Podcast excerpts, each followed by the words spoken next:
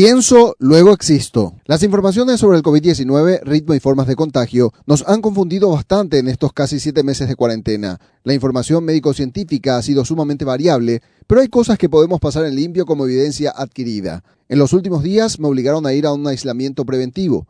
Es una suerte de prisión preventiva en un modo inquisitivo, en el que la restricción solo se revierte si uno es capaz de demostrar que no está enfermo ni incuba el maldito virus. Estaba seguro de que no fue infectado.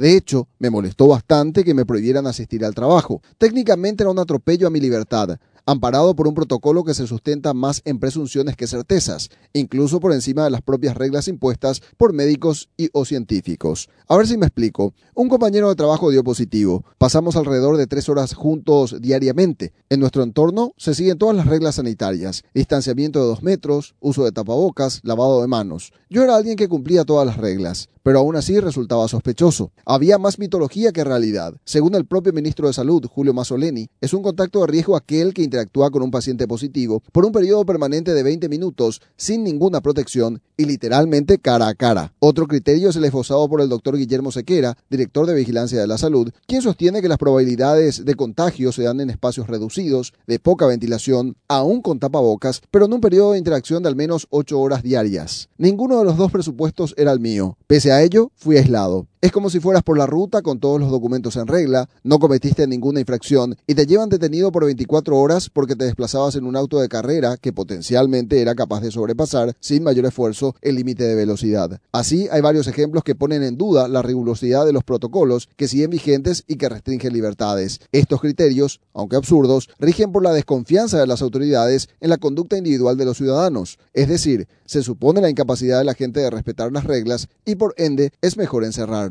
esta situación no hace más que obligarnos a pensar primero para luego existir, pensar en que debemos conducirnos responsablemente en un nuevo modo de vivir, siendo cautelosos, prudentes, pero no paranoicos. De hecho, el uso de tapabocas es una primera barrera de protección. Con el lavado de manos y distanciamiento social conveniente, técnicamente no tendríamos razones para estar encerrados. Lo prueban las propias estadísticas de salud pública y las declaraciones de autoridades que indican que los contagios masivos no se dan precisamente en el ámbito laboral, donde se establecen las pautas sanitarias con mayor rigurosidad para evitar el cierre total de la unidad productiva. Debemos dejar de conferirle a este virus facultades antropomórficas y asumir que nuestra conducta individual es el gran diferencial que debilitará el ritmo de contagio. Debemos aprender a convivir con este mal sin encerrarnos en una cueva por temor. Y en definitiva, lo que menos necesitamos en este momento es adicionar características atemorizantes a este virus, que lo único que nos produce es mayor estrés. El pánico, la ansiedad y los pensamientos tóxicos hacen que en nuestro organismo se liberen cantidades equivocadas de sustancias químicas que pueden distorsionar el ADN de las células inmunológicas, lo cual puede volverlas menos eficaces. Según explica la doctora Carolina Leaf, investigadora de la ciencia del pensamiento, en su libro ¿Quién me desconectó el cerebro? Aprendamos a pensar para actuar razonablemente y de ese modo vivir en plenitud.